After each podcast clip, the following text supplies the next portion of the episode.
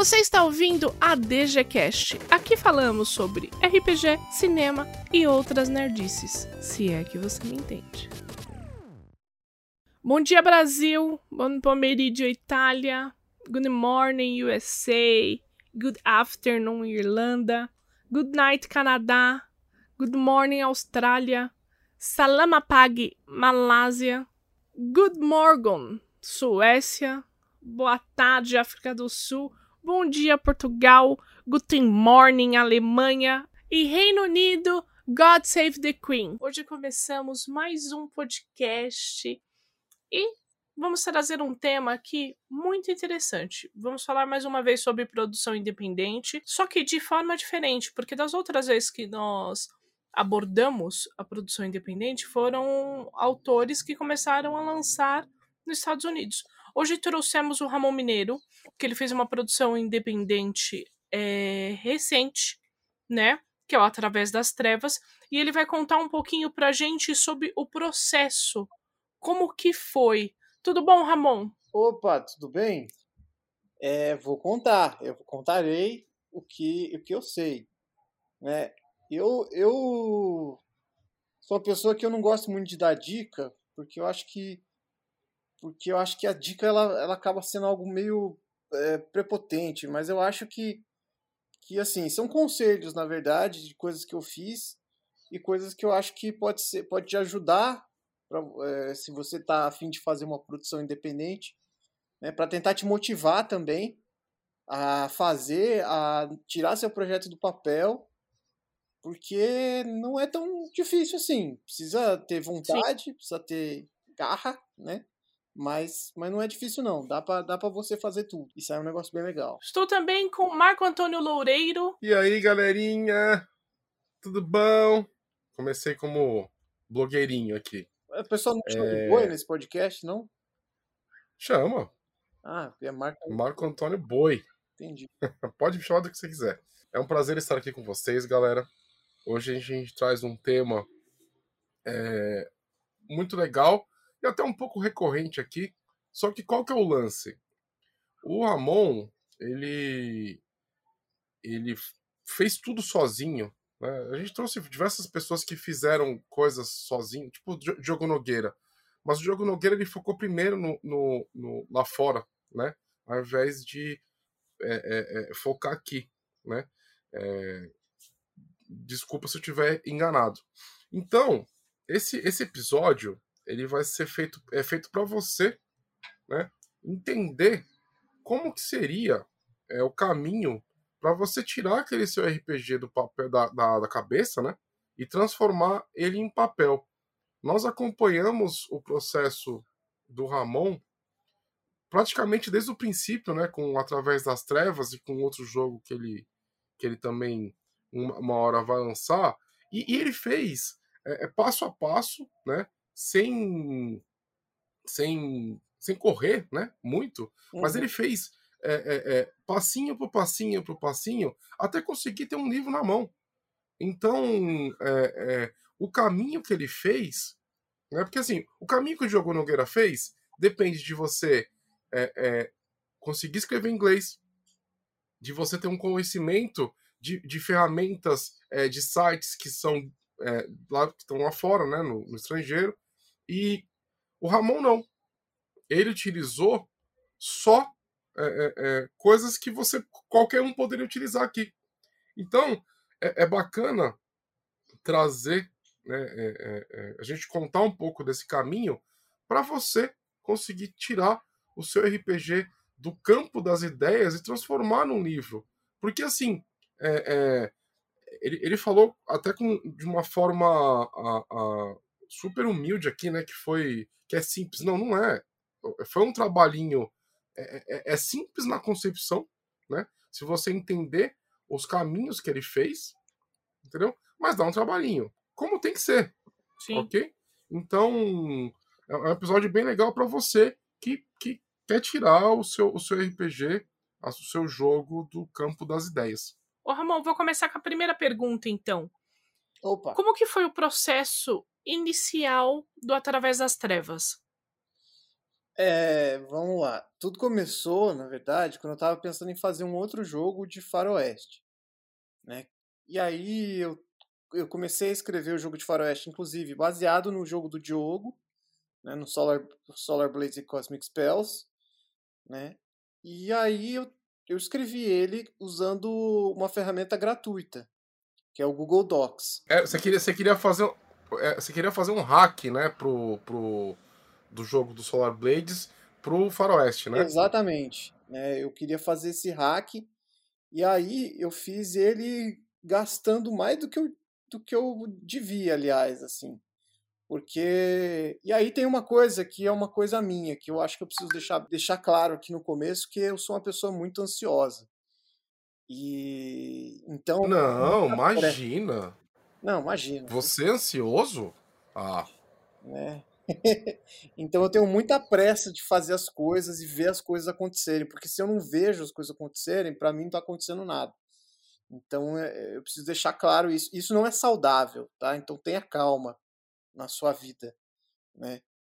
E aí o que acontece? Nesse faroeste eu estava muito apressado em tirar ele do papel, em fazer ele acontecer, que é esse hack do Solar Blaze do Diogo. E aí o que eu fiz? Eu já fui chamando gente para fazer capa, chamando gente para fazer é, desenho interno e gastei uma grana já nesse processo de chamar a galera. É, e no fim das contas, assim, eu tava fazendo esse hack do, do, do Diogo Nogueira, né? E aí eu comecei a gastar com, com arte de capa, arte interna do livro. É, usava o Google Docs para escrever, né? Que é essa ferramenta gratuita e tal. E aí eu pensei, puxa, não, calma, deixa eu respirar, fazer as coisas com calma e tal. E aí eu tava muito afobado, assim, porque tinha, tinha pessoal de editora interessada na ideia, tinha galera que comprou a ideia, e eu queria muito ver o negócio acontecer, eu tava nessa pressa. E aí eu falei, quer saber, eu vou fazer sozinho, porque eu acho que se eu fizer sozinho, eu tenho maior controle do, do meu destino, assim, né? Eu tenho maior controle do que do, do para onde eu vou.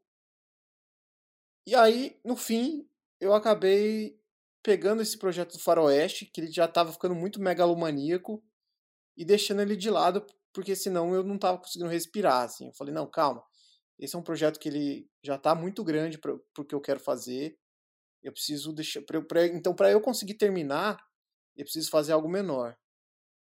E aí, num dia de trabalho X, entediado assim, eu comecei a escrever o Através das Trevas, com o objetivo de fazer um sistema muito simples. Então, de novo, eu peguei o Google Docs, né, e, e fui escrevendo regras basicamente de, de sim ou não, assim, né? a proposta do Através das Trevas é ser um sistema simples. Então isso, então isso me ajudou por vários motivos. Primeiro que eu não fiquei escrevendo calhamaços e calhamaços de regra, né? O que, o que é o meu jeito, né? O que é a minha preferência de, de jogo. Mas se você quiser fazer o seu jogo de, com muitas regras, acho que tudo bem, assim. É, e aí eu fui. E eu também fiz uma coisa que é pegar e que é inverter o pé pela mão, assim, porque eu já comecei a escrever meu jogo ao mesmo tempo que eu ia diagramando ele. Então, eu abria o programa de diagramação, tipo, e ficava, falava, putz, essa página vai ficar legal aqui, vai ficar legal desse jeito. Porque eu também fui muito inspirado nesses, é, nesses RPGs que saíram recentemente, tipo Morkborg, né? Uh, tem bastante livro do Lamentations que tem um design diferente, assim, né? E eu gosto, eu gosto muito desse tipo de, desse tipo de diagramação. Então. Mas deixa eu te fazer uma. uma vamos fazer uma pausa. É, uhum. é, o, o, lance da diagramação. Hum. Tá? Então a gente falou aqui. Você usou o Google Docs, né? Para começar a desenvolver esse texto. E, gente, é, é assim. Eu, quando comecei a escrever, eu tentei procurar diversas ferramentas. Mas elas podem te ajudar em coisas específicas, né? Só que Hum. Eu acho que depois de um tempo, você é, a, a, tela branca, a página branca, né, seja no Word, no Google Docs e tudo mais, ela é o que você precisa, né? Sim. Então vamos lá. O Ramon citou aqui uma ferramenta gratuita do Google, tá? Para você começar a desenvolver o texto que é o Google Docs. Para você diagramar, você foi muito difícil você aprender? Então, é, particularmente para mim, não foi tão difícil porque eu já tinha noções de Photoshop, de design no geral, porque eu trabalho com isso no meu dia a dia. Então, para mim, é, a noção do design é uma coisa que eu já tinha. Não, não é o que eu faço, né? Não, eu não sou designer, mas eu tenho essa noção justamente por, pelo meu contexto, né? Eu sou publicitário, editor de vídeo, então o tempo todo vem arte para eu, eu montar, vem é, peça para eu fazer, então essa noção de arte eu sempre tive. E aí a ferramenta para eu, eu fazer o, a diagramação, eu uso o Adobe InDesign, que é uma ferramenta paga, né?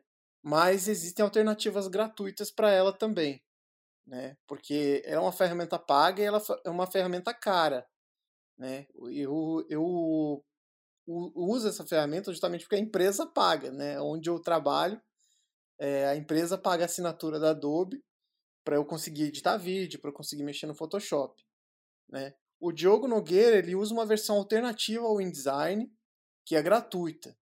Eu dei uma procurada de leve aqui, né? uh, que tem um, um, um programa chamado é, LibreOffice, que ele é como se fosse uma alternativa do, do, do InDesign, esse tipo de coisa, que é para você usar também, né? Uh, ele é alternativa do Word, ele é como se fosse um pacote multiuso, assim. É... E devem ter outras ferramentas também por aí, né? Sim, existem várias, existem galera... ferramentas que, que fazem essa, essa é, alternativa de diagramação, né? O próprio Word você também consegue fazer isso. É... E, e, Ramon, deixa eu te fazer uma pergunta. Diga. Né? Vamos dialogar um pouco com as pessoas que não têm é, é, essa, essa, esse dedinho ou esse pezinho dentro da, da coisa de estética e tudo mais. Uhum. Dá uma dica para a pessoa que não, não, não, não manja nada disso, o que, que ela tem que fazer. E aí a gente pode falar aqui um, um, um, um da sua experiência, mas o que, que ela precisa fazer ao diagramar? Eu entendo né, que uhum. todas essas ferramentas elas podem ser encontradas, né, tem algumas ferramentas aí à disposição gratuitas, e, e, talvez você possa aprender isso. Deve ter vídeo no YouTube que ensina. Isso aí, isso daí eu acho que é, é fácil para você entender quais são as ferramentas né, dentro desse programa. É. Então, sei lá, o recorte, não sei o quê. Mas o que, que a pessoa ela tá com o texto na frente dela? O que, que a pessoa ela precisa é, é, é ter na cabeça para conseguir fazer essa diagramação né, é, é vamos, vamos colocar essa, a diagramação independente. O que, que ela precisa fazer? Fala com essa pessoa. É, então, o que eu acho, assim, de novo, eu não sou diagramador profissional, mas o que eu tive na minha cabeça na hora de fazer a diagramação do livro foi tornar, um, primeiro, o livro agradável para mim, então eu usei a minha referência estética, né, para fazer o livro bonito, do jeito que eu acho bonito. E para isso eu acho que precisa de. Eu, eu, procurei muita referência também, né? Por exemplo, é, referência de diagramação de revista, como é uma revista diagramada, né? você reparar o tamanho do texto, né? Qual é o tamanho geralmente da fonte do texto. Isso tudo eu, foi uma pesquisa que eu fiz. E eu acho que vale muito a pena a gente pesquisar isso, porque a, o tamanho da fonte ela tem que ser confortável à leitura, né? e não pode ser uma fonte muito pequena, e ao mesmo tempo, quanto maior a fonte, maior é, vai ficar seu livro. Então você tem que é, pensar também como é que uma determinada ilustração vai encaixar naquela página. Então é, eu quero colocar ali uma, um desenho de um dragão na minha página. E aí eu fiquei pensando, tá, essa parte do texto ela fala sobre o dragão, então vai, cabe colocar o dragão aqui.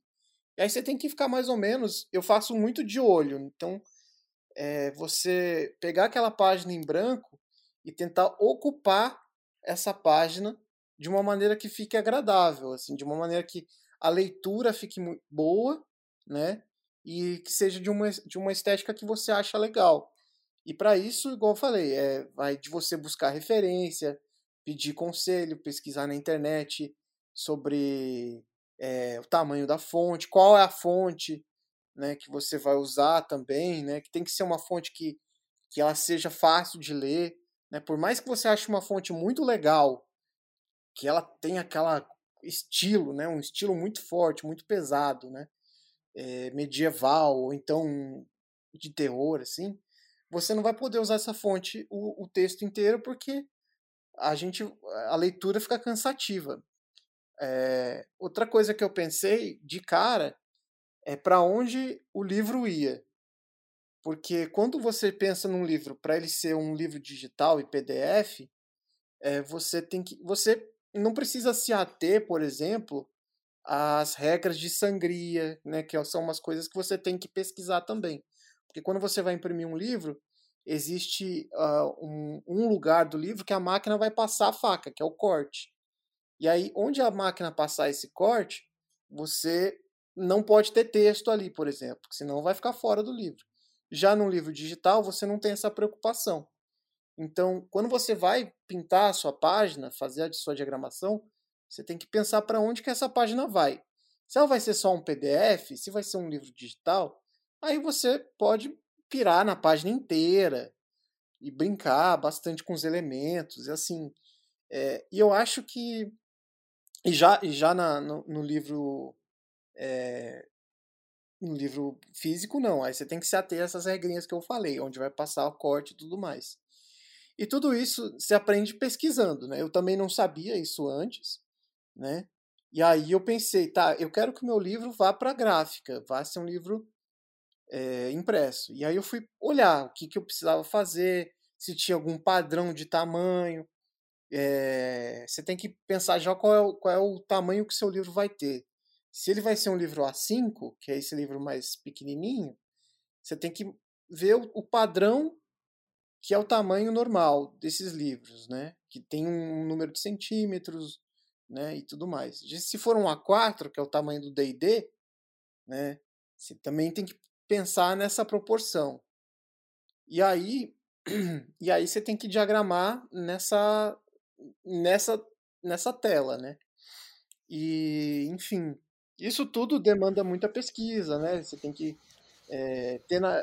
uma dica que eu acho que eu, que eu posso dar, mesmo não querendo dar muita dica, mas você pode acatar ou não, é tipo tentar imaginar para onde vai o seu livro, né? O futuro do seu livro.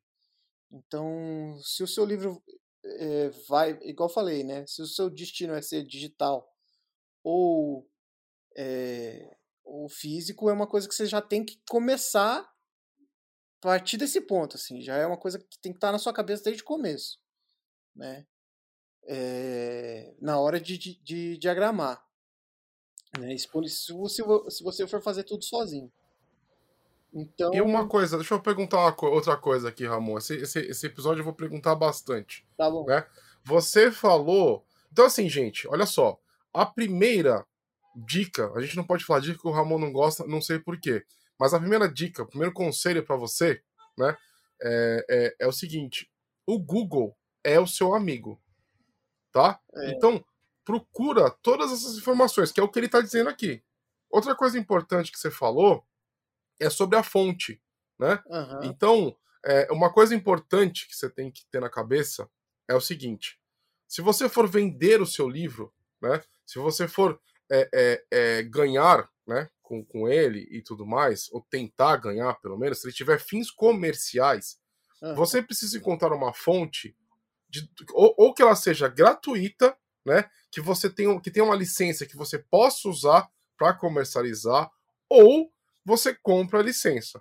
Né? Exato. Né? É muito importante que você faça isso. Então, é na hora que você for escolher a fonte do seu do seu do seu do do seu livro. E todas as partes que você for usar, é importante você saber se elas têm a licença para isso. Tá? Ou você paga a licença. Assim, é, é, via de regra, né, é, é até o, o, dólar até está um pouco caro, pouco não, né? Muito caro, né? Acho que um dólar tá quanto? 30 mil reais? Consegue tá comprar aí, uma casa? Uma Ferrari. Você consegue comprar uma casa, né? É. Mas a fonte ela não é tão. Ela não. Ela vai ser o quê? 5 dólares. Então, assim, é, é, importante que você vai usar a sua fonte nos mapas, você vai usar, né? Então, Sim. é legal você estar tá alinhado se você quiser utilizar isso de forma comercial. Sim. Mesmo que seja no dólar absurdo que está.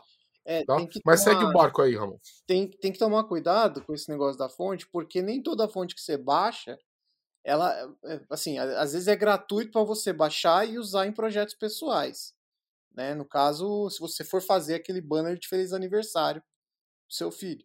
Mas no caso, é, quando você vai publicar o livro igual o Boi falou, você tem que ver certinho qual é a licença, se ela está permitida para uso comercial, para você poder usar. Se não, assim, isso pode dar um problemão para você, assim, pode dar um, um, um, porque você não tem o direito de usar, não foi você que fez, né? E então você também tem que pensar nisso, assim, é algo a se, a se analisar na hora de diagramar, né? O, o, o livro, né? Mas, assim, é, o que o Boi falou também lá no começo sobre a ferramenta, sobre o InDesign e tal, eu acho que assim, tem, tem, muita, tem muito tutorial na internet, né? De um monte de ferramenta e às vezes, por exemplo, assim, como eu sou mais editor de vídeo, o pessoal fala assim: "Ah, qual é o melhor software para editar vídeo para você?" Eu falo: "Cara, na boa, o melhor software para você editar é o software que você sabe usar, né? Porque você vai ter mais agilidade, você vai ter mais é, controle daquilo que você está fazendo. E o conceito né, a ideia, a página pintada ali, independe do software, né? Você vai ter é aquilo que você vai colocar, vai sair disso da sua cabeça, né? É a famosa pecinha na frente do computador. Exatamente. Então vamos para a próxima pergunta. Você lançando um livro, você pensou em todas as formas, né? Como que você fez com as ilustrações? Que ah, é uma então. parte muito importante para livro de RPG, né? Sim, sim. As ilustrações são, são fundamentais. Então, igual eu falei no começo, da primeira vez que eu fiz o livro, eu gastei uma grana pagando um pessoal, assim, para fazer ilustração e tal. E assim, uma coisa que é bom ressaltar: ilustração é caro e merece ser caro. porque a, gare... a, o pessoal, os ilustradores, eles são muito bons e é o trampo deles. Então, se você quiser uma ilustração muito boa no seu livro, você vai ter que pagar. E paga-se bem porque merece ser pago, assim. Justamente. E assim, né, colocando um pontinho aqui, né? O brasileiro, via de regra, isso eu sei porque eu sou um prestador de serviço, uhum. né? Essa é a minha profissão. Ela, o brasileiro ele não valoriza o prestador de serviço. Né? A gente valoriza o, o, o, bem de consumo. Então você vai pagar 30 mil reais numa merda de um iPhone. Só que você não vai pagar 30 mil reais numa ilustração. Né? Você não vai pagar nem mil. Você vai é. ficar é, é, titubeando por quê? Porque nós, culturalmente, né, o Brasil, né, o brasileiro, ele não valoriza o prestador de serviço. Se é uma pessoa que está fazendo alguma coisa para você, você acha que, ah, quantas vezes, e o Ramon aqui é, é, é minha testemunha, né? Somos ambos, né? Nós somos, Domi também, somos profissionais do audiovisual. Uhum. Quantas vezes nós não escutamos assim, ah, mas é só colocar isso no vídeo. Ah, mas é só tirar aquilo do vídeo. Então, uhum. assim, o ilustrador também é um prestador de serviço que merece ser valorizado, né? Ilustrador, ilustradora. Nós temos profissionais excelentes no Brasil, tá? Eles são. E valem o que eles trabalham. E, e, gente, é assim. Pesquisa. Tem um monte de ilustradores, né? Tem um monte. E ilustradoras. É só você pesquisar, aquilo que cabe no seu bolso. Muitos deles é, é parcelam, muitos deles fazem é, é algum tipo de plano para você pagar. Tem, tem opções não faltam tá? Exato. Mas continua aí, continua aí, Ramon. É, é isso. E sem contar que existe muita parte criativa, né? E, e, no Brasil tem que se valorizar mais, eu acho, a parte criativa também. Além do bem de consumo, igual o Boi falou. Né? Mas enfim, eu queria fazer com ilustrações, ainda quero fazer uma versão do Através das Trevas com ilustrações é, autorais. Porém, na época, eu, de novo, estava com pressa de fazer as coisas. Então eu pensei, tá, qual é o jeito mais rápido de eu fazer as ilustrações e começar a diagramar meu livro? E aí descobri, por pesquisa no Google também, amigão, Google, que existem milhões e milhões de artes em domínio público, que são artes de livros muito antigos, são gravuras em madeira, são fotografias de guerra e sei lá, tem muita coisa, assim, muito material em domínio público, assim, e é casa de milhões mesmo, não é exagero. E aí descobri vários sites que tem coisa em domínio público, e domínio público, o, o próprio nome diz, quando uma obra é muito antiga, ela fica de uso é, comercial ou não, né, eh, de uso livre, para qualquer obra. Né? Então, igual eu falei, tem uma ilustração muito, muito antiga que eu posso usar no meu livro e posso vender usando essa ilustração. O lado bom é que tem milhões, igual eu falei. O lado ruim é que a mesma que você usar pode ser usada por outra pessoa. Então, tipo, isso perde um pouco, uh, vamos dizer assim, a identidade da sua obra. Porém, eu vejo zero problema com isso porque tudo depende da maneira com que você vai usar. E aí o que eu fiz? Eu pesquisei esses sites onde tem arte em domínio público, né, que tem a British Library, né, que é a biblioteca do inglesa, que tem milhões e milhões de artes. Tem a Biblioteca do Congresso dos Estados Unidos, que tem fotografia, tem arte também, né? Tem o Metropolitan Museum, putz, eu posso ficar aqui um tempão falando de vários sites que tem que, que eu usei para pesquisar essa a, a, gente, quando for subir o episódio, a gente coloca esses links que você sugeriu, Ramon. Tá bom. Aí pro pessoal ter, ter um ter uma, uma, uma base de onde começar. Sim, sim. E aí vai um trabalho meio de formiguinha, porque você precisa ficar procurando exatamente a arte que você quer encaixar no seu livro, a arte que combina com o seu livro. E tem tanta coisa legal, mas tanta coisa legal que eu fiquei baixando arte que eu nem usei assim. Eu só fui baixando porque eu falei, nossa, isso aqui é muito legal para usar. E tem arte de terror, umas coisas esquisitas, uns monstros, tem cavaleiro medieval. Você acha arte de tudo assim, ó. E, e é tudo muito antigo, né? Então são umas coisas interessantes. É basicamente você ficar num, numa exposição de museu olhando aquelas, aqueles quadros antigos, assim, é muito legal, assim. E, e, e, foram dias e dias e dias de eu procurando as artes que eu queria colocar no meu livro, né? Então, tipo, eu achava aquela arte, baixava ela, tratava no Photoshop, né? Tratava ela no, no, no, no programa de, de edição de imagem também, que não precisa ser o Photoshop. E aí via se encaixava no meu livro. E... Os, os programas de edição de imagem, gente, tem vários. Sim. É, acho que tem até mais do que de diagramação. Tem vários que são gratuitos. Tem um chamado GIMP, que inclusive o Azecos usa bastante. Então, assim, é, opção né, para você conseguir tratar uma imagem tem várias. E elas uhum. são simples de usar, tá? Então, é, eu sei e, eu sei porque eu sofro um pouco disso, eu, eu me sinto um pouco intimidado com essas tecnologias, tá? A gente, vocês que acompanham é, o podcast, vocês sabem que eu não sei pedir um Uber, eu não sei pedir um iFood, né? Então, eu fico às vezes intimidado. Só que o que acontece?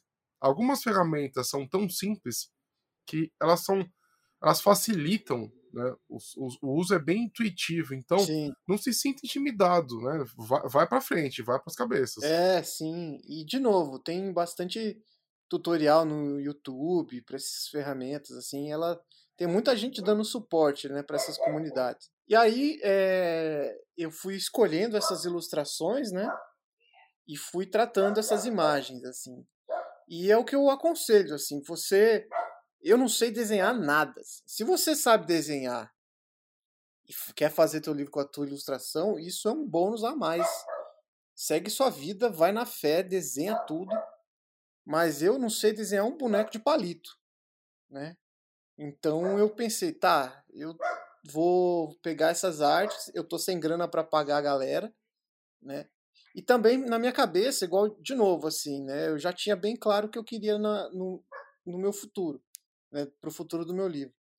Então eu queria que fosse um livro pequeno, rápido, curto, não muito grande. Então as artes em domínio público, para mim, funcionavam naquele estilo, né? É, então eu usei essas artes mesmo, assim. É... E aproveitando que você tocou nesse assunto, o, o Ramon, é... você falou que você queria o livro menor e tal, não sei uhum. o quê. Como que você. Porque assim, eu imagino que muita gente que está escutando e muita gente que quer lançar seu livro tem um, um, um monstro na cabeça com todas as ideias que, que a pessoa gosta, né? Que a pessoa curte e, e quer colocar dentro de um jogo.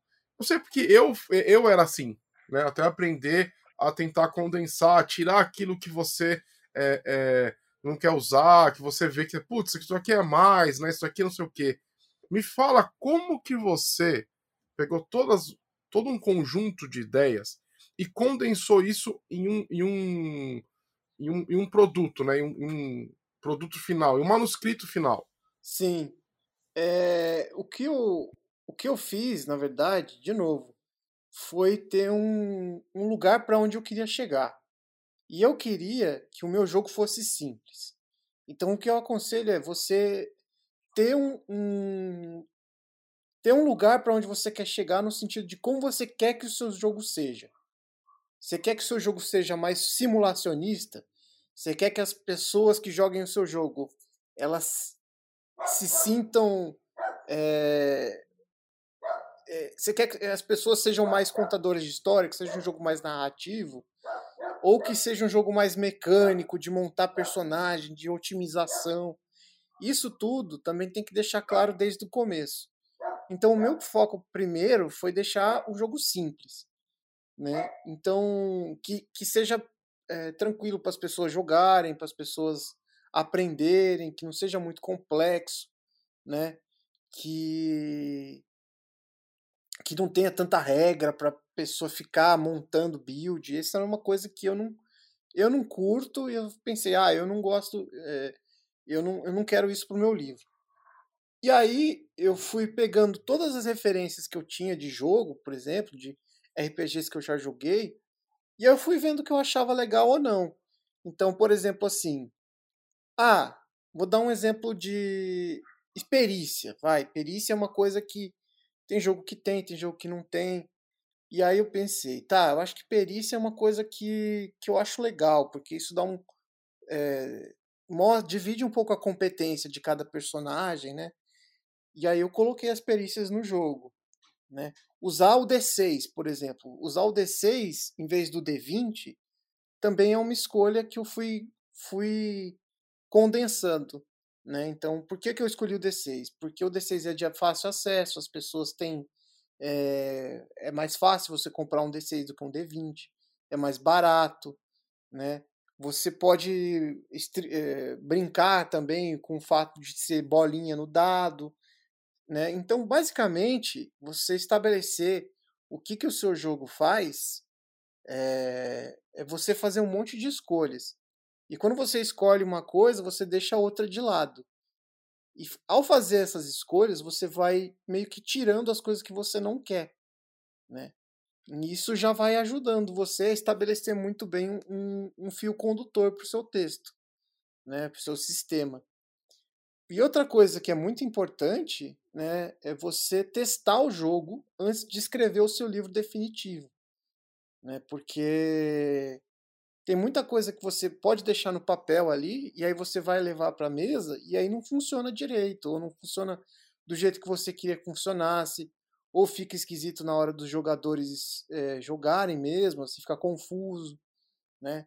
Então, testar o jogo é uma coisa muito, muito importante, né? E isso vai fazer você fazer novas escolhas, né? Igual, igual eu falei antes, ou rever algumas escolhas que você fez, né? É, o exemplo que eu tenho para dar é que, por exemplo, no Através das Trevas, tinha uma evolução de personagem que era meio multiclasse. Você podia pegar. É, você era um guerreiro, só que você podia pegar uns pontos, é, umas habilidades de ladino, se você subisse de nível. E aquilo eu coloquei na primeira, no primeiro PDF do Através das Trevas, né? E aí o pessoal da comunidade foi jogando e foi ficando confuso. E fui recebendo uns feedbacks assim da, do pessoal falando, ah, isso aqui eu não entendi direito, ou então, nossa, meu personagem ficou muito, muito poderoso desse jeito e tal. E não era uma coisa que eu queria pro jogo, eu queria que os personagens fossem mais fraquinhos, que fosse um jogo mais perigoso. E aí eu decidi tirar isso do jogo, né? E aí o jogo começou a funcionar melhor, assim, né? Testei o jogo de duas, duas maneiras e o jogo começou a funcionar melhor. Então, assim, é, você tem as suas ideias de como você quer que o jogo funcione, né? E aí você tem que condensar essas ideias é, de acordo com o que o jogador está sentindo, né? O, os jogadores e o mestre estão sentindo, né? Lembrando que o mestre também é um jogador.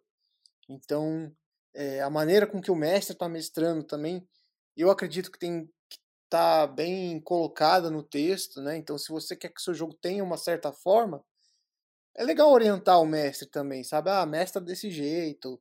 Então, para esse jogo ficar. Por exemplo, assim, eu oriento o meu mestre, eh, aos mestres de Através das Trevas, a descreverem bastante paisagem. Porque faz parte do cenário, por exemplo, assim. Ah, o, o cenário é muito bonito, só que tem zumbi morto, assim, tem gente pendurada, esquartejada. Só que a natureza é muito bonita. Então, esse é um toque que eu dou pro mestre, que está no texto também. Então, basicamente, é você direcionar, é, indicar para quem for jogar e para quem for mestrar as coisas que você quer que tenha no seu jogo e escolher, fazer essas escolhas, né? Uh, entre aspas, você vai ter que dar uma editada no jogo, porque você tem muita ideia na cabeça, você vai ver todo aquele material que você tem, né, na, na, estender ele numa, numa folha de papel e aí você vai escolher, ah, isso aqui é, eu vou usar, isso aqui eu vou usar, isso aqui eu não vou usar, eu vou jogar fora. Então é basicamente você é, fazer essa edição do seu pensamento, assim, você deixar tudo claro, né? E aí depois você vai podando, fazendo essas escolhas, assim. Não sei se, não sei se eu fui claro na resposta. Ou se eu não, você foi, você foi mais do que claro. E assim, é. galera, é, para você que está assistindo a gente, é o seguinte: quer lançar o seu jogo? Eu, eu, eu acho que todo mundo deveria, né? A gente precisa de mais jogos nacionais. Eu vou martelar isso pro resto Sim. da minha vida, né? Também acho. E, e faça playtest. É super importante você testar o seu jogo, porque às vezes algo que tem na sua cabeça né, é, é, é, é muito lindo e aí quando chega na mesa não é assim, não é tão, tão bom assim. E aí você pode, ou você pode mudar, ou você pode retirar. Você que está me escutando, que quer lançar seu jogo, você precisa de feedbacks, tá? Você precisa de feedbacks externos, de pessoas que vão chegar para você e falar assim, putz, isso daqui tá muito bom. Putz, isso daqui tem muito potencial, mas você tem que mudar aqui.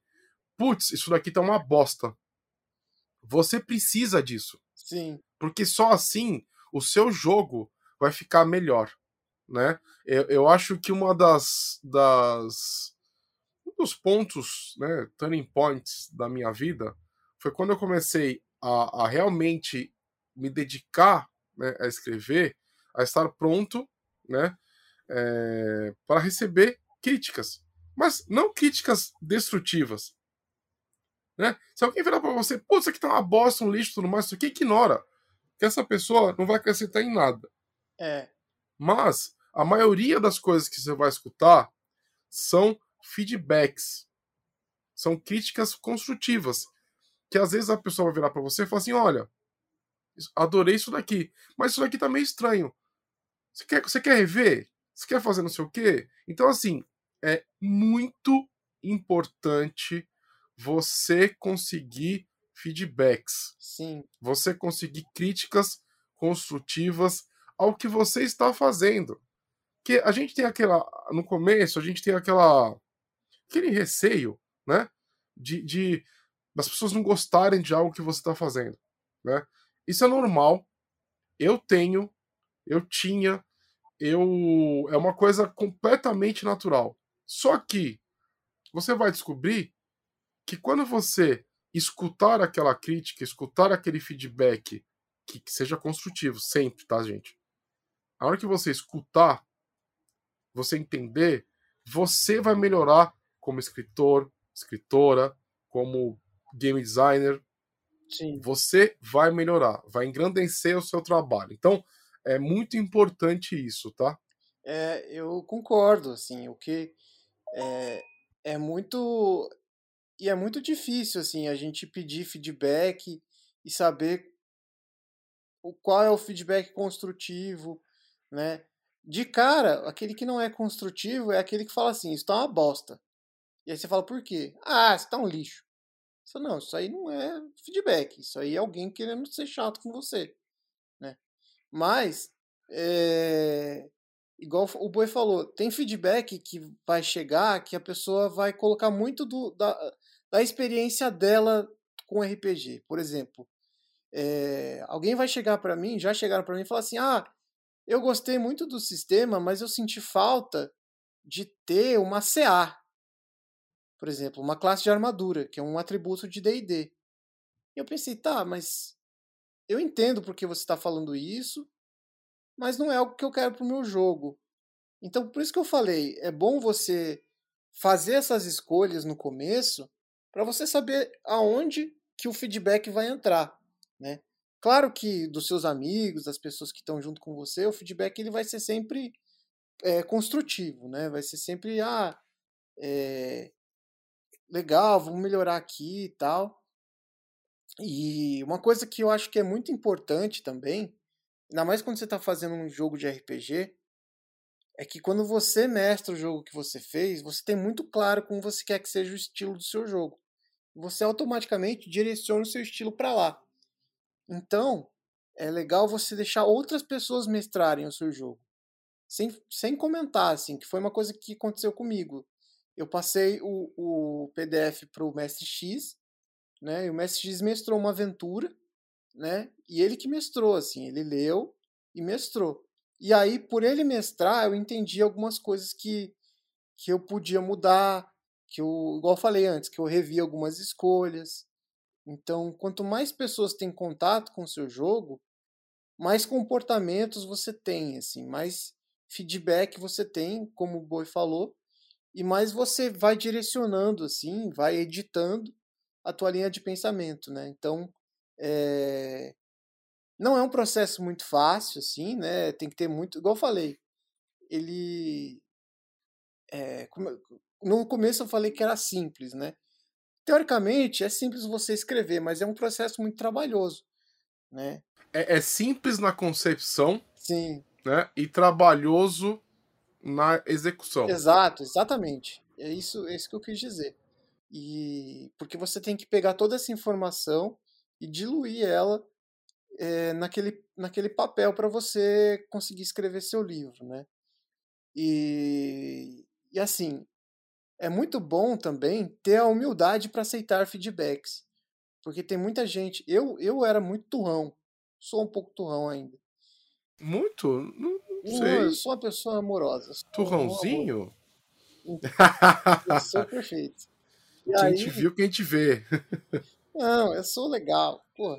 Não, você é muito legal. Você é um dos meus amigos mais queridos. Ah, mas você é turrão. Eu sou turrão, eu sou meio turrão. Ô, oh, como você é turrão. Eu sou muito turrão. Mas segue aí, segue aí. E aí, assim, feedback é uma coisa que, se você pediu, receba com, com, com amor, com afeto. Né? Porque, assim, feedback dói, assim, que alguém chega e fala assim, putz, isso aqui é ruim. Dói, cara, porque você gastou tempo ali fazendo aquilo, você gastou... É, é, é só, é só a criação, Sim. né?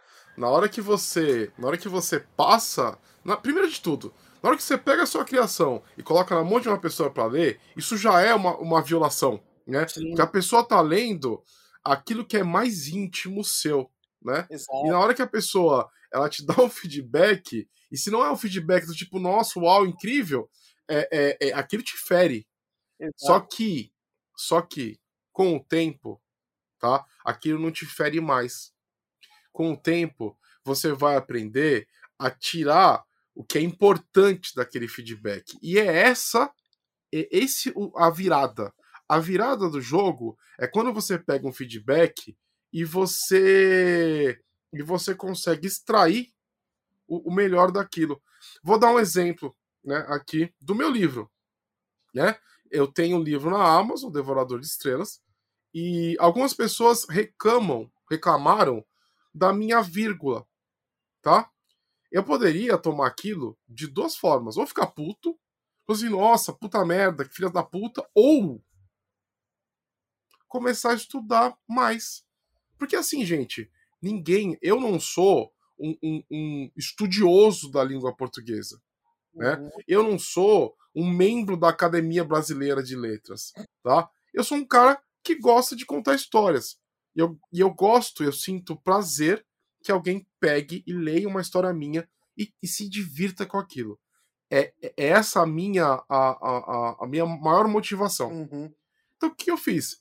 Eu fui, voltei alguns passos e comecei a dar uma olhada em vírgula, dar uma olhada em coisa. Espero que eu esteja melhor né, nesse ponto, mas, mas você tem que estar sempre aberto, porque é, é o que feedback dói. É. Mas você tem que aprender a extrair o que tem de mais precioso no feedback, que é o que? A opinião, a visão, não é nem opinião, a visão de outra pessoa né, a respeito do que você fez, do que você escreveu. Porque a gente está falando de um trabalho criativo, né, que é a escrita, que só está na sua mente. Inicial, é uma ideia, né? Inicialmente, ela está só na sua mente. Na hora que ela passa do papel, é a sua mente do papel. Você precisa de ajuda. Exato. E em termos práticos, isso tudo que a gente falou agora, teoricamente, custou zero reais. Porque você escreveu tudo, e foi testar com seus amigos, né? E se você é, fez como eu ou quer fazer como eu para economizar ou então ver como é que fica, você usou artes em domínio público, né? É, a não ser que você tenha grana para gastar, para pagar ilustrador e tudo mais. Nada contra, vai na fé. Mas é, até agora, igual eu falei, em termos práticos, tudo isso custou zero reais, porém custou muito tempo. E já dizia o, o Mojica, né, antigo presidente do Uruguai, tempo é uma coisa que não, não, não, se paga. Você nunca vai ter seu tempo de volta. Assim. Tipo, você gastou seu tempo e ele foi embora para sempre. E, tipo, é, não vai voltar. Por isso que dói o feedback, porque você gastou tempo ali, você gastou, você se dedicou ali, né? E aí, como o Boi falou, é, você o, o, feedback, você passa a encarar o, o feedback de uma maneira diferente, assim, não, como não foi, tipo assim, não foi um tempo que eu gastei, foi um tempo que eu aprendi. E agora eu vou aprender mais, porque eu vou rever o que eu fiz e ver onde, onde eu posso melhorar, né? Nenhum tempo é gasto quando a gente está criando coisas. Assim, Exato, né? você está aprendendo. Exatamente. Então, e aí pegando o gancho que o Boi falou também da, das vírgulas, é, eu não é, assim, no, eu, eu, passei pela revisão também, né? O, texto estava escrito e aí também teve o processo de revisão, que é realmente outra pessoa que não seja você, né? Olhar o texto, ler o texto, que seja uma pessoa que, que, que entende de gramática, que entende de, de como a língua portuguesa funciona, e ela vai ver o seu texto e ela vai corrigir o seu texto, né? É, quem revisou através das trevas foi o Glauco, que fez a revisão é, de muita coisa da de RPG já também, né? E uma coisa que ele fez que foi muito legal é pegar o texto e não só revisar gramaticamente, ele pensou no sentido que eu queria dar para o seu texto, para o meu texto. Então, assim, é, isso foi muito bom. É, foi editor, eu, eu... né? Exato. Ele exato. fez uma revisão e foi editor. Quem fez a, a, a edição do meu livro, Devorador de Estrelas, foi a Nina Bichara, que é uma pessoa é, inacreditável de trabalhar.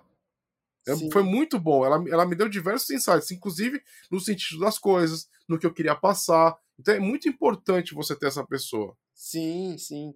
Porque, e a pessoa, a, a, essa pessoa, ela também pode ser o famoso departamento de vai dar merda.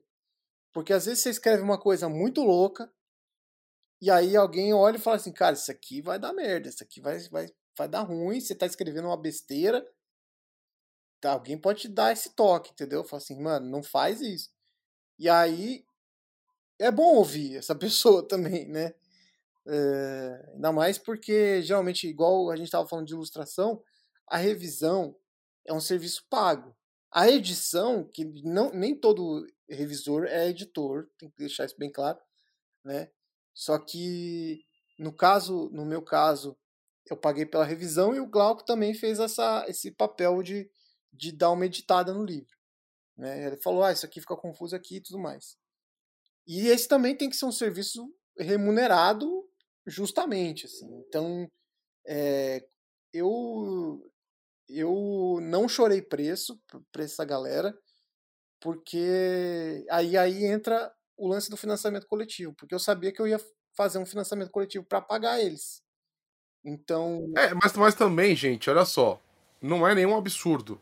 Tá? Exato. Pagar uma pessoa para fazer isso não é nenhum absurdo. E você e existem profissionais que, que cobram valores que cabem em qualquer bolso. Exato. Entendeu? E, e aquela coisa. É, é, é o seu produto. Entendeu?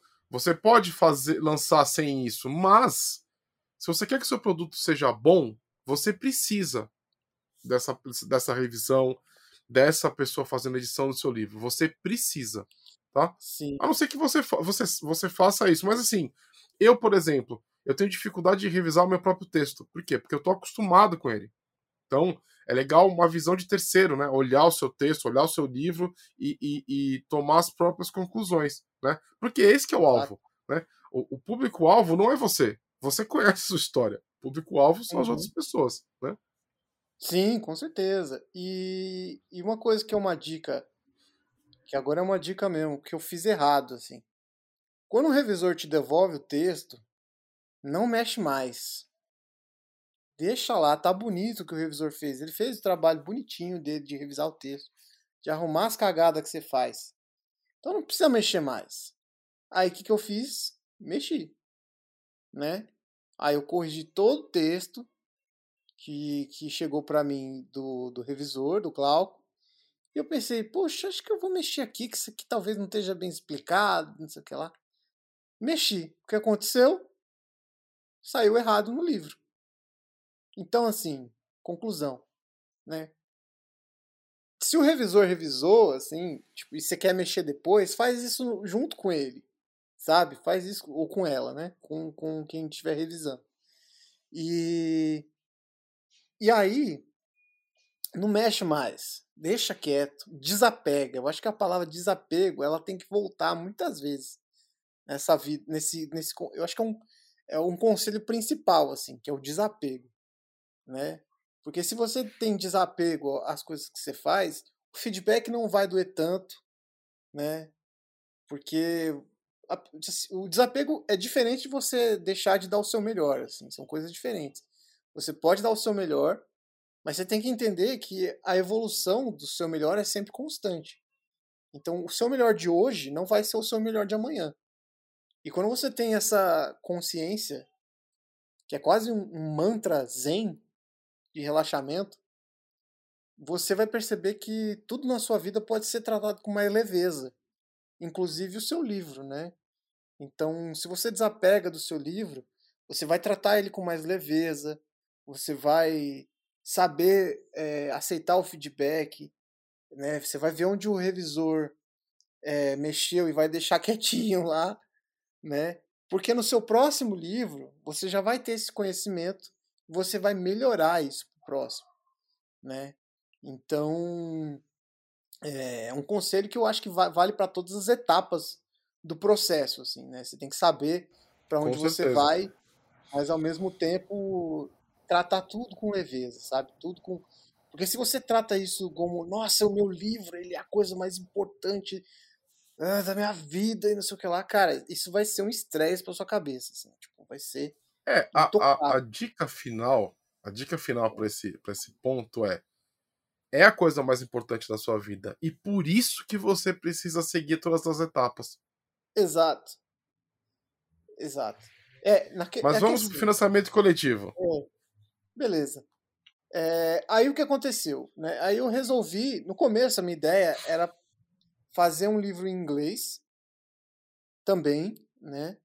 Mas eu, eu desencanei dessa ideia. Eu falei, ah, não, não, quero fazer aqui em português primeiro, porque é a língua que eu domino mais, que eu acho que eu sei me expressar melhor, né? Que eu consigo imprimir mais o meu estilo de escrever, que é um estilo que tem piadinha no texto, que tem palavrão e esse tipo de coisa.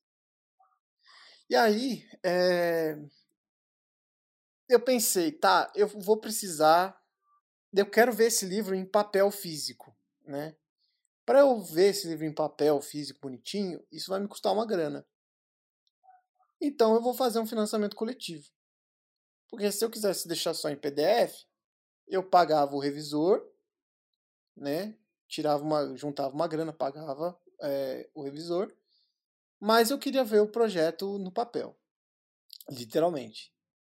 E aí eu fui orçar, fazer o orçamento de quanto custaria esse livro. E esse orçamento era pré-época de pandemia, né? Então era ali, era começo, não era nem 2020 ainda, era 2019. Eu já estava indo em gráfica procurar valor de, de, de imprimir. Então, de novo, o que eu queria para o meu livro, sempre tendo o foco do que você imagina no final. Eu queria que meu livro fosse capa dura, eu queria, eu queria que meu livro tivesse é, um papel mais grosso, eu queria que o meu livro tivesse é, lombada. E aí tudo isso eu fui perguntar quanto custava, né? E aí eu corri por várias gráficas, né? É, eu sou de São Paulo, então é, aqui em São Paulo tem muita gráfica, então, mesmo assim, e tem gráfica em tudo quanto é canto, né? Só que aqui em São Paulo, por ter bastante, eu encontrei uma variação muito grande de valor, né? E aí aquela história, né? Tem, quando o pessoal cobra pouco, você fica desconfiado, né? Você fala, vixe, e agora? Né?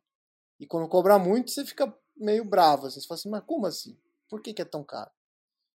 E aí, além da, de achar a gráfica certinha, você precisa é, buscar referência de gráfica.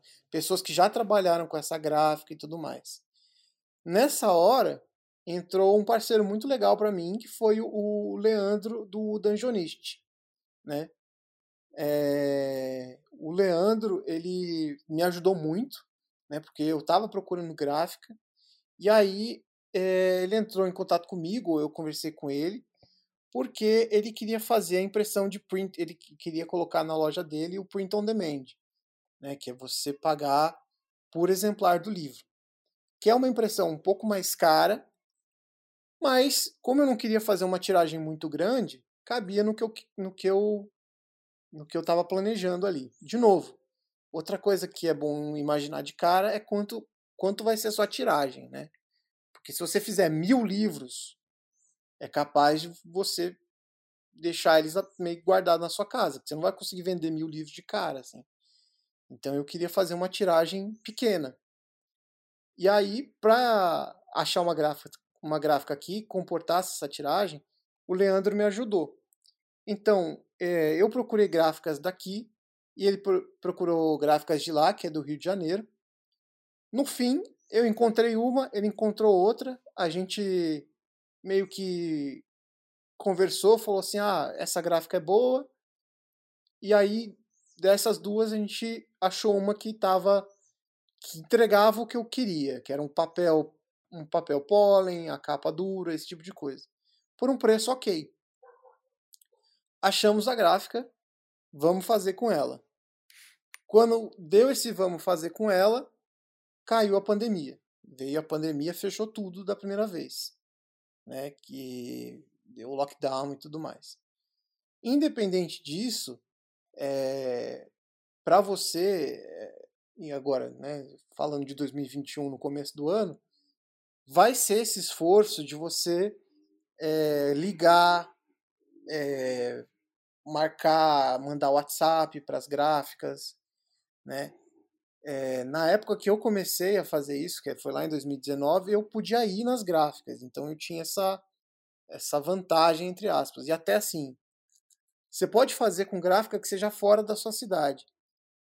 De novo, eu por ser uma pessoa meio ansiosa, meio afobada, eu tava quase na gráfica todo dia perguntar, tá pronto? Tá pronto? Tá pronto? Tá pronto? Sabe, tipo, o, o, porque se dependesse de mim, eu, eu ficava assim. Mas eu preferi ter uma gráfica que eu pudesse ir até lá e resolver. Então, por isso que eu escolhi uma gráfica em São Paulo. Né?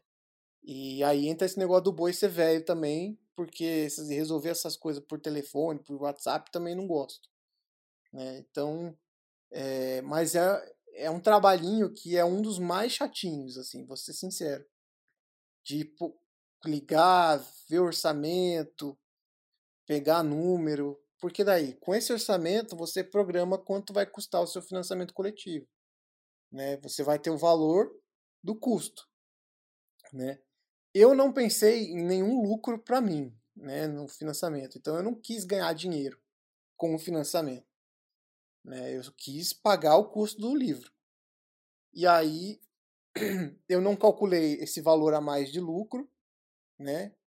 E eu, eu, eu coloquei ali no, no orçamento do meu financiamento a revisão e é, os livros, né, o custo dos livros, e também coloquei o custo do material adicional que eu queria dar no financiamento coletivo.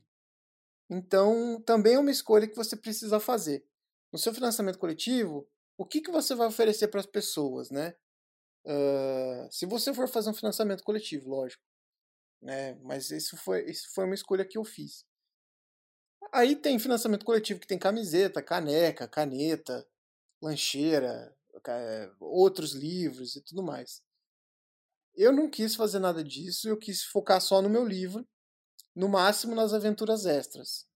Então eu chamei algumas pessoas para escrever algumas aventuras extras e também coloquei o custo do cachê dessas pessoas, né, para pagar essas pessoas para escrever, né, e também de imprimir esses, essas aventuras pequenininhas.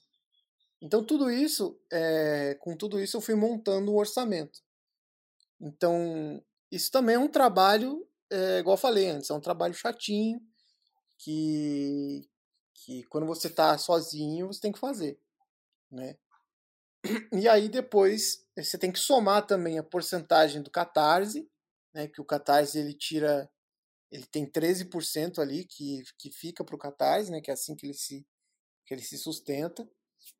E aí você junta, faz essa conta de adição toda e é o valor que você pede ali na, na no seu financiamento, né?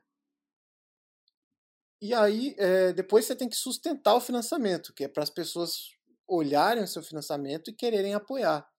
Que vai da divulgação do livro, vai você divulgar o que é o jogo, como é que é o sistema, qual é o contexto, qual é o cenário, né?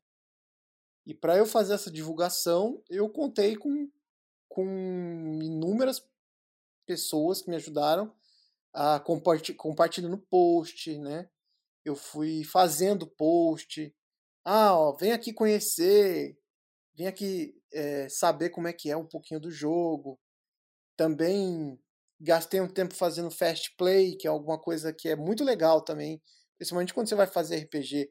Eu acho que livro também, você pode colocar um, um trechinho do livro, do seu romance, é, para as pessoas lerem e ficarem engajadas nele, né? Então, fast play é para você dar um gostinho né, de como vai ser seu RPG para a pessoa. Então eu fiz uma versão reduzida do livro no Fast Play. Né? O Fast Play, gente, ele é uma coisa muito importante, ok? No financiamento coletivo de RPG. Por quê? Uhum. Porque é uma versão bem menor, é uma versão, é tipo um aperitivo do que é o seu jogo. Então, via de regra, tá? Todo financiamento coletivo vai ter um Fast Play. Via de regra. Claro que vão ter financiamentos coletivos de RPG que não tem, né? Então é sempre ruim generalizar.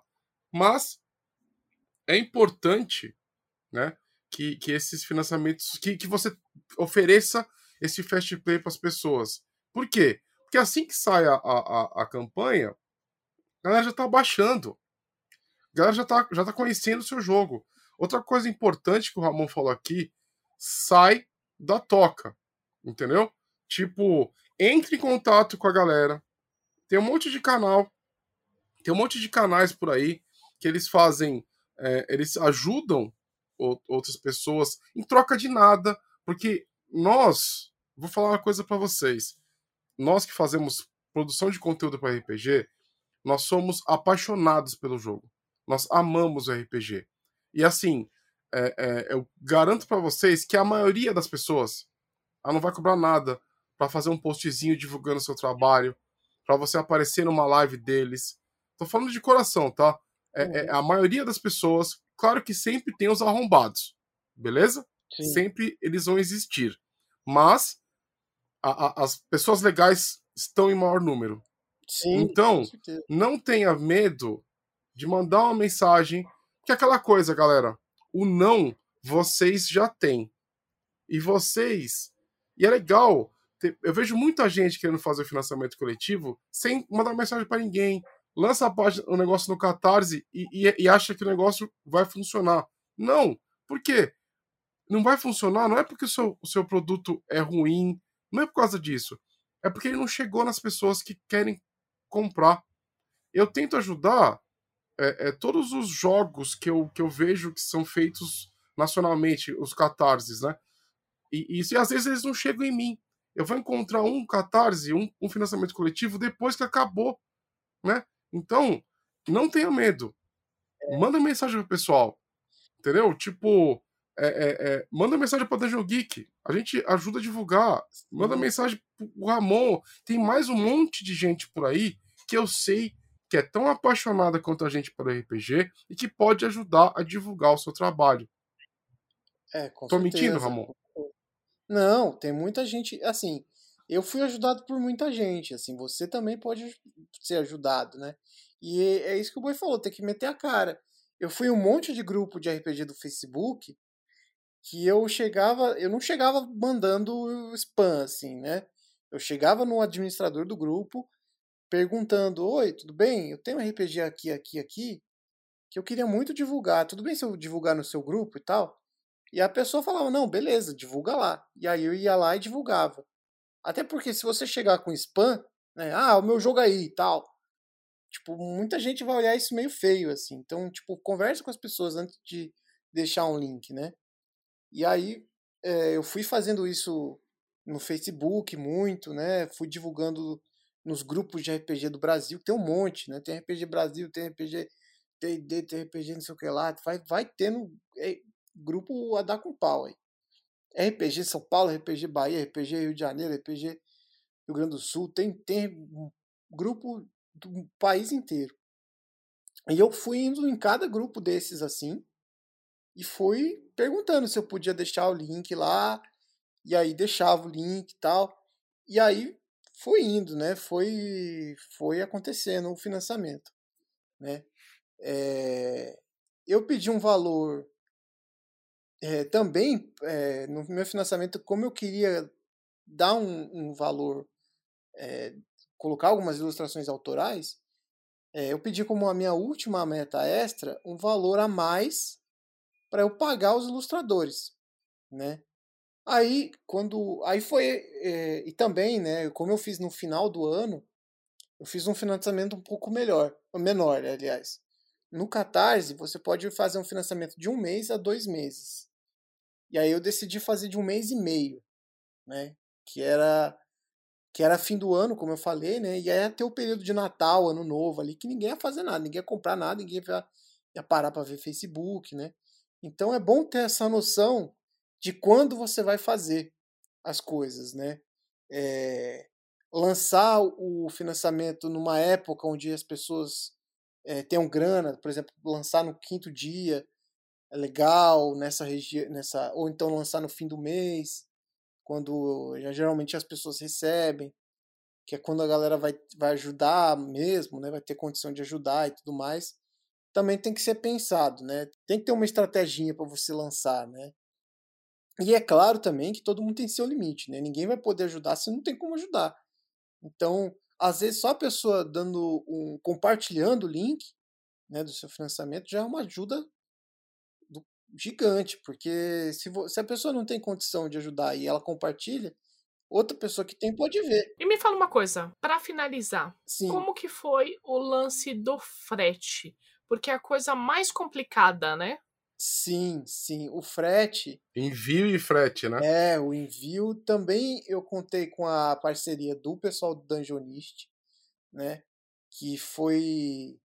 Eles fizeram a distribuição né, do frete, mas é, a organização. É, então, aí foi uma parceria meio dividida, porque a comunicação do Catarse com as pessoas é por e-mail, né? Então, é, eu fiz duas coisas. Eu fiz uma, um grupo de Facebook onde os apoiadores podiam entrar no Facebook, né? E ali eu conversava diretamente com eles, né? Eu ia dando updates durante o financiamento coletivo, que também é uma coisa muito importante. Comunicação, né? É, então, quando teve atraso, eu avisei tudo por ali. E aí, é, através desse grupo e do e-mail do Catarse, eu fui criando umas tabelas para confirmar o endereço das pessoas. Né? Porque quando você faz o cadastro do Catarse, você coloca seu endereço ali. Porém, de um ano para outro, né, que foi mais ou menos o tempo que durou o processo de, de financiamento, produção e entrega do livro, contando a pandemia, né, que a pandemia também, muita gente se mudou durante a pandemia para economizar e tudo mais, eu resolvi criar esse formulário onde as pessoas podiam atualizar o endereço delas. Né? E aí as pessoas foram preenchendo esse formulário com o endereço atualizado. E aí eu passei é, esse formulário para o pessoal do Tanjonist. O que aconteceu aqui, foi particular meu aqui, é que assim, como a entrega do livro, como a gráfica era em São Paulo e o pessoal do Dungeonist é no Rio, eu pedi para a gráfica entregar na minha casa, em São Paulo. Então eu recebi lá 80 caixas de livro, assim. 80 não, foi tipo 8 caixas de livro, 9 caixas de livro. E aí eu pensei, tá, eu vou pegar uns aqui, porque eu vou pegar para distribuir de repente pro pessoal de São Paulo. É, então vou pegar alguns para começar a distribuir para quem tá mais perto de mim. E vou. É... E aí o resto eu vou mandar pro Rio de Janeiro pro cara do Dungeonist. Só que eu não sabia que para você. Isso também aí foi garote, eu.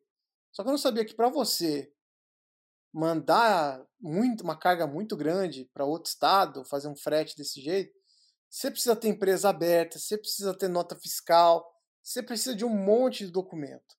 Um monte de documento. E aí eu não sabia como mandar, porque toda empresa que eu tentava falar para mandar precisava desse documento, dessa nota fiscal, que eu não tinha, não tinha como fazer. E aí o, o rapaz do Dungeonist lá, o Leandro, de novo, ele salvou o dia, assim, ele falou, não, eu tenho aqui, vamos mandar para cá, né? E aí eu consegui, depois de muita luta, mandar todos os livros para o Rio de Janeiro, e ele continuou fazendo a entrega, né? Eu comecei, eu entreguei uns livros aqui, né? E ele continuou fazendo a entrega. E sempre uma uma, um reforço constante para os apoiadores, falando assim: olha, manda seu endereço, manda seu endereço, porque a gente só, pode, só conseguia entregar se a pessoa confirmasse o endereço dela. Bom, a gente está em abril de 2021 e tem ainda umas 10, 15 pessoas que não confirmaram o endereço. Então, tipo, elas ainda não receberam os livros. Porque, assim, é uma comunicação constante que tem que ter. Né? Aí a gente manda, fala assim, ô, oh, manda teu endereço aí, e a pessoa não responde, Aí não tem o que a gente fazer. Aí complica, né? É, não tem o que a gente fazer. Não tem, vou mandar o endereço, pode ser que volte. Como já Uhum. aconteceu, inclusive, né? A gente já mandou livro que vo- voltou para mim, por exemplo. Já tem livro aqui que, que, que retornou. E assim, num geral, é um processo que dá muito trabalho. Fazer um livro independente dá muito, muito trabalho. Mas quando eu pego o meu livrinho, que eu criei lá, meu neném, abro ele, cheiro, sabe aquele cheiro de papel gostoso? Eu falo, poxa, é muito legal, eu faria tudo de novo, sabe? Tipo, eu quero fazer outro, sabe? E é muito bacana ver isso, ver isso acontecer na realidade, sabe? E, e a mensagem que eu acho que eu tenho para quem está fazendo é, é não, não desistir, né? Não parar, né? Sempre ter claro, muito claro o objetivo que você tem na sua cabeça, né? De como você quer o livro e, e correr atrás por, por mais eh, por, por maior esforço, assim. Se você tiver que aprender alguma coisa, é, pede ajuda, ou então você pode procurar material no YouTube, na internet, né? E, e não desistir, assim, né? É o que eu recomendo. Eu acho que assim, eu fiz tudo sozinho, mas nada impede de você pedir ajuda. Não, não é que eu fiz tudo sozinho, né? Eu fiz grande parte sozinho, né? Mas, é, mas eu tive muita ajuda. E eu acho que acho que 100% sozinho não dá pra fazer nada. A real é essa, assim. Você sempre vai precisar de alguém. Então, Sim. então pedir ajuda é, é legal, assim, tipo. Até pra ver se você não tá escrevendo merda, sabe? Tipo, eu pedi muita ajuda do Luciano, por exemplo, pra saber se eu não tava escrevendo nada racista, nada que seja muito louco, assim. Porque. É importante, É né? É importante você ter uma base, é importante você Aham. pedir ajuda para os seus amigos, compreender que você não vai fazer um negócio desse sozinho e Uhum. ter um planejamento, né? Planejar bonitinho cada passo para você não se perder. Exato, exato. A Domi resumiu tudo que eu queria falar e eu me enrolei uma hora e meia pra falar isso aí que a Domi falou. Então, se você quiser escutar só esse pedaço do podcast, tá bom. Você entendeu tudo.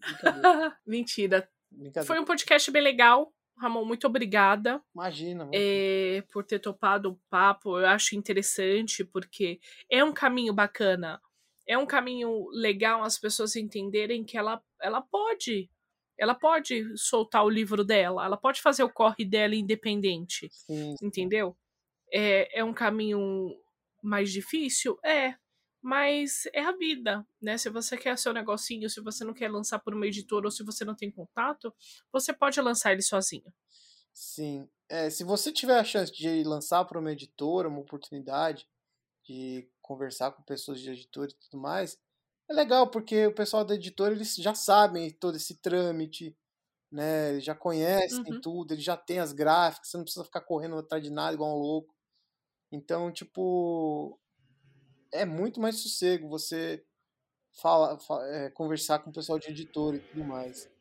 Mas se você é apressado igual eu, assim, se você é maluco igual eu, assim, né? Se você é ansioso e afobado, talvez fazer independente é uma coisa que vai te satisfazer mais, assim, porque é uma coisa que eu gostava muito de fazer é justamente ir montando o livro assim e vendo ele crescer, sabe? Fazendo ele ficar cada vez maior e bonitinho e ficando do jeitinho que eu queria.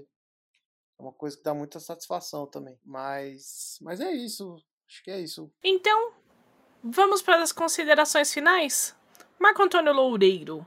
Gente, é um prazer estar aqui com vocês. Espero que vocês tenham gostado.